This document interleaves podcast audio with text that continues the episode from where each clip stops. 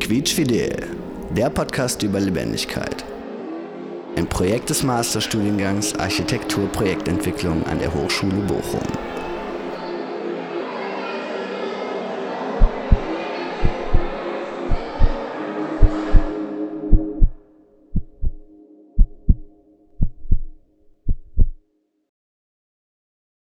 Herzlich willkommen zu der zweiten Folge unseres Podcasts Quietschfidel.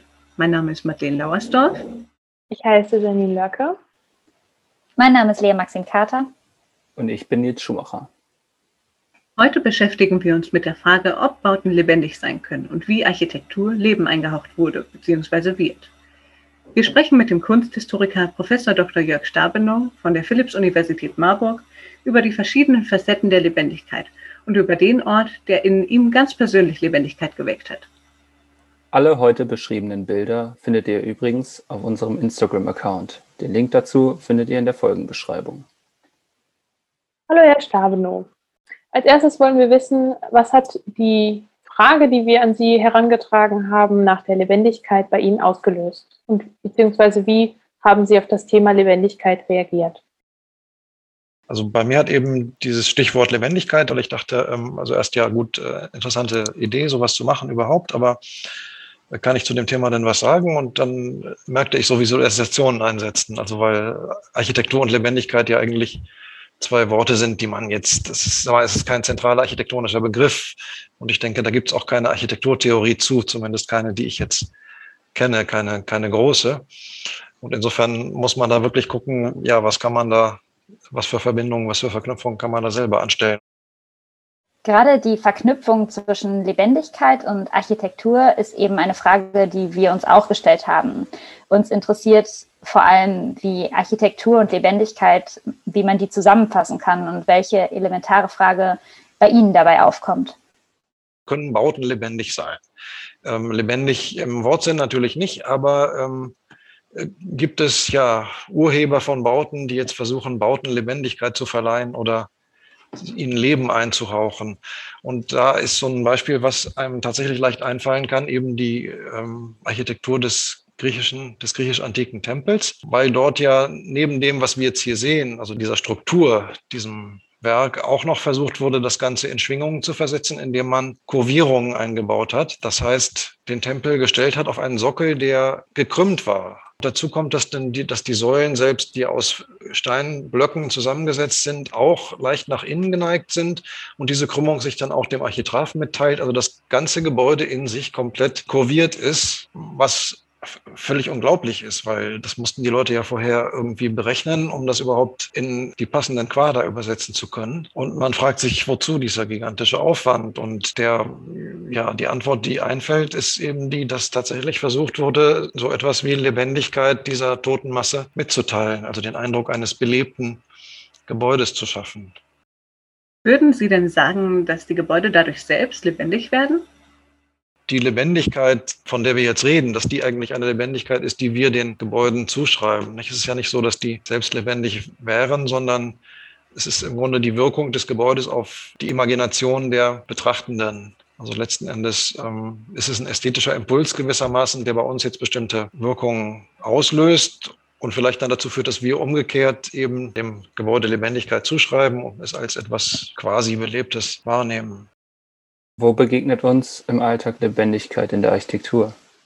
Lebendigkeit jetzt auch im Stadtraum, wenn wir uns in der Stadt bewegen, die durch Formen ausgelöst wird. Und da ist mir dann als ein mögliches Beispiel eingefallen, so die ähm, Szenerie einer Gründerzeitstraße, also eine Architektur, die jetzt nicht nur im Einzelfall, sondern eigentlich durchgehend versucht, ähm, dem Auge zu schmeicheln und immer wieder neue Formereignisse anzubieten. Vorsprünge, Rücksprünge, keine gerade fluchtenden Fassaden, sondern immer wieder Rhythmusabwechslung und in auch immer wieder wechselnden Formen von Haus zu Haus diese offenen Lodgen, Säulen, Reichtum der Dekors, Ziergiebel nach oben, dann eventuell auch irgendwo mal ein Türmchen, also auch die Silhouettenbildung, denn sehr abwechslungsreich.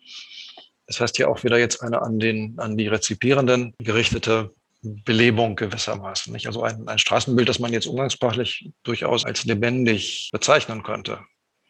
Mhm. Entwicklungsgeschichtlich das, sind das natürlich jetzt Formen, die tatsächlich dann irgendwann auch also den totalen Überdruss ausgelöst haben und man dann so ab 1920 dann nichts mehr davon wissen wollte, was auch eine wichtige Ursache dafür ist, neben den Kriegszerstörungen, dass davon jetzt so viel in Deutschland dann doch gar nicht mehr übrig ist. Nicht, dass man dann auch oft da, wo die Gebäude noch stehen, hat man versucht, sie irgendwie so zu vereinfachen. Das bietet ja so ein bisschen den Eindruck, als würde die Gesellschaft heute quasi nach Ruhe verlangen, weil sie vielleicht ein so anstrengend oder stressiges Leben mit viel Eindrücken hat und dass es damals quasi anders war. Könnte man das daraus ziehen als Schlussfolgerung für diese neue, sehr einfache Architektur, dass wir nach Ruhe streben vielleicht? Ja, ich glaube, das ist sogar ein Thema, was zeitgenössisch auch diskutiert wurde. Also die Nervosität der Großstadt, das war schon so um 1900 war das ein Thema. Ja, dass man sich in der Großstadt gar nicht mehr grüßt, weil man möchte Distanz halten, weil die vielen Menschen einem ja auch zu Leibe rücken und da möchte man sich frei von halten. Die Vielfalt der Sinnesreize in der Großstadt. Also konnten wir jetzt vielleicht auf unsere Gegenwart übersetzen mit, ähm, was also jetzt eben auch die Bildschirmreize und Internet und Werbung und was so alles auf uns einflimmert. Ähm, klar, also diese, dieser Nervositätsfaktor ist nach, nach wie vor da. So wurde sicher damals argumentiert. Ich weiß nicht, ob heute noch so argumentiert würde, dass wir lieber nackte weiße Fassadenflächen haben, um zur Ruhe zu kommen. Ja, man könnte quasi sagen, Lebendigkeit äh, ist nur bis zu einem gewissen Punkt äh, positiv behaftet vielleicht oder irgendwann kommt der Wendepunkt, an dem Lebendigkeit eben zu Überfluss wird oder zu ja, Überforderung. Wenn du gerade von Überforderung sprichst, ähm, auf dem nächsten Bild sehen wir Wohngebäude aus Berlin aus den 1926er bis 28er Jahren. Und diese Gebäude verfolgen einen ganz anderen Ansatz hinsichtlich der Gestaltung der Fassade. Enorm faszinierend in der Art, wie, der, wie, wie, wie mit dem Ziegel hier gearbeitet wird. Also ich habe es jetzt als Beispiel mitgebracht für, ähm, dafür, dass, es, dass diese Art der ja, des Entgegenkommens der Architektur gegen, äh, hin auf die menschlichen Wahrnehmungsbedürfnisse eben auch durchaus in, in zurückhaltenderen Formensprache natürlich denkbar ist. Das heißt, dass, dass es jetzt nicht zwingend plastisch bewegte Formen sein müssen, sondern es können auch subtile, feine Oberflächengestaltungen sein. Da entsteht eine ganz andere Art von Lebendigkeit, aber ich denke, auch das könnte man als Lebendigkeit im architektonischen Ausdruck vielleicht beschreiben oder als zumindest ein, ja, ähm, eine Ansprache von oder eine ähm, Anregung der Wahrnehmungsfähigkeiten durch die Architektur. Also insofern denke ich, dass das Thema der Lebendigkeit jetzt äh, eigentlich, es führt uns immer wieder zurück auf die, auf uns als Wahrnehmende und Betrachter und diejenigen, die uns in den Bauten bewegen. Also wir werden den Begriff nie allein dem Gebauten zuschreiben können, sondern kommen immer wieder zu uns selbst zurück. Und da habe ich jetzt noch eine andere Kategorie von Überlegungen und eben auch von Beispielen mitgebracht, die jetzt sich mehr darauf auf die Frage beziehen würden, wie Architektur Lebendigkeit organisieren kann, Lebendigkeit auch im Sinne von menschlicher Aktivität. Und denn, denn wirklich, wirkliche Lebendigkeit entsteht ja doch dann eher zwischen Menschen oder dort, wo Menschen agieren oder wo sie reagieren auf das, was sie sehen und so weiter. Und da habe ich jetzt auch ganz plakativ hier mal, ähm, den, das ist jetzt der Hamburger Hauptbahnhof, so ein Ort, wo laufend äh, große Menschenmengen durchgeschleust werden. Das ich weiß nicht, ob Sie es kennen. Der ist, ähm, ist ja so im ersten Jahrzehnt des 20. Jahrhunderts gebaut. Und zwar über, der, über den ehemaligen Wallanlagen der Stadt. Das heißt sozusagen, die Eisenbahn verkehrt im Stadtgraben gewissermaßen oder in dem Bereich, wo vorher der Stadtgraben lag. Und die Fußgängerebene ist ein Stock höher. Das ist sozusagen die Stadt, das Stadtniveau. Da gibt es im Bahnhof gibt es eben zwei Durchquerungen, brückenförmig. Das heißt, hier kommt man aus der Innenstadt in die Vorstadt das heißt, auch wer eigentlich im Bahnhof gar nichts zu erledigen hatte, könnte dort durchgehen, um aus einem Stadtbereich in den anderen zu kommen.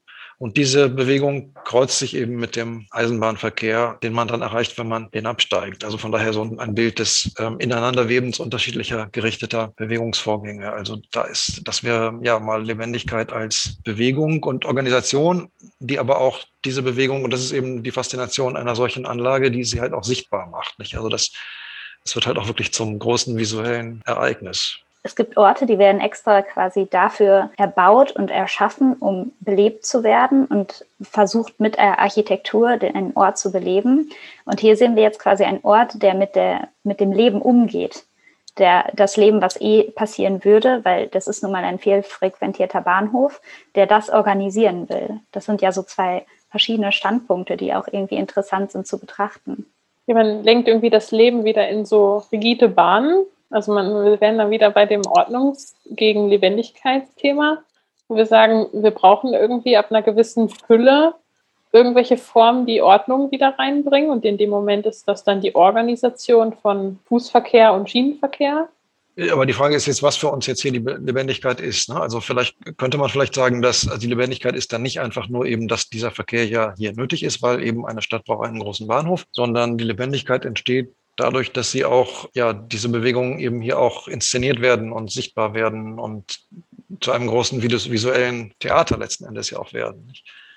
Also Lebendigkeit, die jetzt auch aus Zusammenkünften vieler Menschen entsteht, die sich jetzt nicht gerade immer durcheinander bewegen. Also auch etwas, was mit Ruhe äh, zu tun hat oder zumindest ein größeres Maß an Ruhe auch verträgt oder mit sich bringt und kam dann eben auf die Arena von Verona, die ja tatsächlich ein noch genutztes antikes Amphitheater ist. Ursprünglich war es ja so, dass alle um, um diese Gladiatoren-Arena herum dann eben sich versammelten und sich dann auch alle eben entsprechend in die Augen blickten dabei, also gegenüber saßen, wenn auch auf größere Entfernung und dass diese Gebäude ja auch eine Fassungskraft haben, die jetzt vielleicht zwar nicht die gesamte Stadtbewohnerschaft aber doch schon einen größeren Teil davon auch aufnehmen konnte. Das heißt, damit bildet sich natürlich auch eine Stadtgesellschaft äh, hier ab. Also da geht es auch um so etwas wie Selbstvergewisserung und Identität. Nicht allein um Unterhaltung auch als, ja, auch als Fest und als etwas, wo man eben auch miteinander feiert oder etwas begeht. Interessant finde ich auch bei äh, solchen Gebäuden häufig oder Bauwerken, ähm, wenn ich mich daran erinnere, dass ich mal das Kolosseum in Rom besucht habe, äh, muss ich sagen, dass ich da auch das Gefühl hatte, diese Lebendigkeit ähm, dieses geschichtsträchtigen Ortes zu spüren, auch wenn zu dem Zeitpunkt meines Besuchs da gar nichts passiert ist natürlich und nur die anderen Touristen vielleicht das wahrhaftig Lebendige um mich herum waren, finde ich, dass man ähm, ja eben diesen al alten Orten einfach auch äh, ihre Lebendigkeit, die sie mal hatten, auch manchmal anmerkt. Aber liegt das vielleicht manchmal auch daran, dass es ja Ruinen sind? Also der Ort selber ist natürlich mehr oder weniger verlassen und steht da und hat in sich wenig Lebendigkeit, aber die die Verbindung, die man selber dann, also diese eigene Wahrnehmung, die erschafft dann quasi wieder die Lebendigkeit. Ja, also ich, darauf wollte ich hinaus, dass die Ruine, das sind ja alles unvollständige Formen. Also in, im Kolosseum sehen Sie ja eben, ich meine, hier haben die Ränge ja wahrscheinlich auch zum Teil wieder neu aufgebracht, also die Sitzreihen wieder neu aufgebracht worden. Das fehlt ja in Rom weitgehend. Da hat man eben diese unvollständigen, fragmentierten Formen, die ja wiederum auf die Vorstellungskraft sehr stark auch wirken. Also Ruinen sind ja auch deswegen so angenehm zu durchlaufen und zu betrachten, weil wir werden immer dazu herausgefordert, uns das Ganze weiterzudenken oder das zu ergänzen, was fehlt oder etwas dazu vorzustellen. Also wir müssen, wir müssen es eigentlich im Geist kom komplettieren, was ja auch wieder ein sehr aktivierender Vorgang ist. Ne? Also das könnte da auch eine Rolle spielen. Also meinen Sie, ähm, unvollständige Räume regen uns dazu an, sie selbst zu beleben? Könnte ich mir vorstellen, ja. Also ich, ich so weit hatte ich jetzt, glaube ich, nicht gedacht, aber ich dachte jetzt mehr erstmal an diesen Wahrnehmungsprozess, der ja laufend, also wir haben da diese ganzen halben Formen, die ja so nicht komplett sind und denken die uns weiter, aber man kann das natürlich auch in den Nutzen dann weiterdenken. Ja, also im Grunde aktivieren auch in dem Sinne, dass man das macht, was, was die Veronesen hier auch gemacht haben, nämlich wir machen da jetzt was raus oder denken uns da was Neues dazu. Ich glaube, das ist ja schon sehr gut vorstellbar, dass äh, uns das so anregt, wenn man das jetzt mal vergleicht damit, ähm, zum Beispiel, dass man ein Buch liest. Das regt ja die eigene Fantasie und Lebendigkeit so gesehen auch ähm, häufig viel stärker an als ein eine Verfilmung zu schauen, äh, bei der ja, einem genau. quasi das Bild und der Ton schon geliefert wird. Und äh, ähnlich ist es bei der Ruine vielleicht äh, dann auch zu sehen. Sie müssen sich das Gesicht dazu denken, genau. Also das heißt, wie das dann, Sie sehen ja nur den Mauerkern und müssen sich dann eben vorstellen, wie das mit Marmorplatten verkleidet war oder wie das farbig gefasst war und so weiter. Ja, genau, das ist genau der gleiche Vorgang eigentlich, finde ich auch, ja. Ja, und zu allerletzt habe ich noch jetzt nach nochmal Ort der Lebendigkeit nochmal mich gefragt, ja, und dann kam ich eben doch auf meine Lieblingsorte, die mir jetzt bewusst werden. Also Orte, die vielleicht gehört, kann zur Lebendigkeit auch gehören, eben dass Baulichkeiten uns in Beziehung setzen zur Umgebung, dass sie uns Möglichkeit verschaffen, uns zu konzentrieren oder überhaupt wahrzunehmen, das, was um uns herum ist. Und ich habe jetzt hier mal einen wunderschönen Gasthof in Südtirol mitgebracht. Liegt also oberhalb von Mozen man kann natürlich auch mit dem Auto hinfahren, aber man steigt aus der Stadt so etwa 500, 600 Höhenmeter, muss man hochsteigen, auch recht steil und ist dann dort, guckt auch gar nicht direkt auf die Stadt, ist schon so ein bisschen abseitig. Und dieser Gasthof, der hat also auch im Inneren des Hauses hat er auch noch Räume, ist wahrscheinlich auch schon sehr lange als Gasthof genutzt.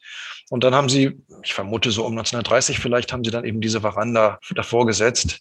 Das ist also ein traumhafter Raum, alles in Holz und eben auch so ein sehr feines, fein profiliertes Holz, wie es damals noch möglich war und allseits verglast, also ganz offen. Und man guckt dann eben raus auf eine Landschaft. Da sind in der Ferne, sieht man sicher auch ein paar dieser Dolomitengipfel, aber das, was man nahsichtig wahrnimmt, ist eigentlich gar nicht so spektakulär. Das ist also ein kleiner, so ein Hügel, der mit Anbau von Obstbäumen und anderen Dingen, weiß nicht, ob da Wein jetzt auch ist, und auf der anderen Seite ist die Dorfkirche, die jetzt eben im Bild schon da war. Also das ist so ein Traumort, der so ein bisschen alles schafft. Konzentration, aber auch Öffnung nach außen hin eben im Licht. Ja, und die Frage natürlich, hat das jetzt was mit, äh, hat das auch was mit Lebendigkeit zu tun? Ich denke, dass ähm, wenn gleich diese Bilder jetzt vielleicht einen so Widerspruch zu der belebten Stadt, von der wir eben noch gesprochen haben, darstellen, dass das trotzdem gar nicht bedeutet, dass das nicht auch eine Art von Lebendigkeit sein kann. Denn ähm, ich persönlich habe auch manchmal die Erfahrung gemacht, wenn ich zum Beispiel nach einem stressigen Arbeitstag oder einer stressigen ähm, Prüfung einen erholsamen Spaziergang in der Natur machen konnte und der Wind weht äh, und die Gräser bewegen sich und man, man sieht einfach oder man spaziert durch den Wald und merkt, wie die Bäume rascheln, dass das auch eine Art von Lebendigkeit ähm, spüren lässt, weil man einfach so die Lebendigkeit der Natur um sich herum wahrnimmt und merkt, dass die Natur eben auch lebt und das äh, finde ich ist deswegen gar nicht unbedingt ein Widerspruch. Ich finde auch, wenn ein Gebäude in der Kubatur und Materialität mit der Umgebung im Einklang ist, spendet das auch eine gewisse Lebendigkeit für den Betrachter wieder. Alles in allem finde ich über die gesamte Unterhaltung und Diskussion, die wir jetzt geführt haben, es ist sehr spannend, das Thema Lebendigkeit mit all den vielen Facetten zu betrachten, weil wir merken ja gerade, dass es einfach Lebendigkeit ist nicht klar definiert scheinbar. Also es gibt viele, erstmal viele Facetten im Sinne von der Architektur, aber auch das aktive oder eben passive Erleben dieser Lebendigkeit. Weil zum Beispiel, was Madeleine gerade angesprochen hat, war ja eher das passive Erleben von Lebendigkeit. Und vorher in dem Stadion hatten wir dieses aktive Teilnehmen an dieser lebendigen Architektur und dieser, dieser ganzen Konstellation. Und das ist einfach für mich jetzt sehr spannend, etwas aus diesem Gesamtvortrag mitzunehmen, nämlich dass Lebendigkeit eben nicht so gefasst ist, wie man eben denken würde, wenn man sich nur kurz Gedanken darüber macht. Das war jetzt ja fast schon ein Schlusswort. Ich würde jetzt auch nochmal aus dem jetzt Gesagten nochmal herausheben, auch dass um die Wahrnehmung unserer Eigenlebendigkeit geht. Nicht? Das, das ist ja dieser Waldspaziergang. Wenn der Stress mal überhand nimmt, in der Pandemiezeit war das für mich tatsächlich auch sehr wichtig, dass man in Marburg leicht rauskommt und dann ist man tatsächlich auf dem Acker oder auf der Streuobstwiese und so weiter. Dass, dass es tatsächlich etwas auch stärken kann und aber was uns dann sicher auch die eigene Lebendigkeit spüren lässt. Vielleicht im Einklang ist schon jetzt wieder ein bisschen romantisiert, aber also in einer vielleicht etwas gleichgewichtigeren Beziehung mit dem, mit der Außenwelt der Natur, vielleicht auch auf bestimmte Teile unserer Subjektivität, die eben jenseits des Rationellen oder des Arbeitens oder der Produktionszusammenhänge und so weiter liegen. Sie haben ja bei mir jetzt dieses Nachdenken über Lebendigkeit angestoßen. Ein Punkt, den ich daraus mitnehme, wäre jetzt eben auch, dass wir es immer wieder auf uns Menschen zurückbeziehen müssen, denn die Architektur ist nicht lebendig, sondern sie kann nur unsere Lebendigkeit äh, aktivieren, darstellen, begünstigen, retten, ähm, was auch immer. Retten ist vielleicht auch schon wieder zu viel. Ne?